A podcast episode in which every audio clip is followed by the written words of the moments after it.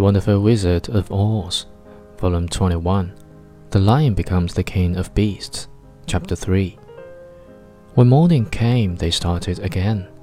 Before they had gone far, they heard a low rumble, as of the growling of many wild animals. Toto whimpered a little, but none of the others was frightened, and they kept along the well trodden path until they came to an opening in the wood in which were gathered hundreds of beasts of every variety. There were tigers and elephants, and bears and wolves and foxes, and all the others in the natural history. And for a moment, Dorothy was afraid.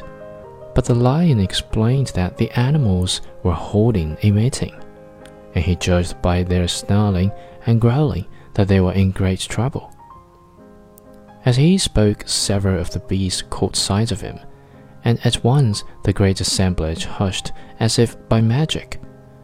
The biggest of the tigers came up to the lion and bowed, saying, Welcome, O king of beasts.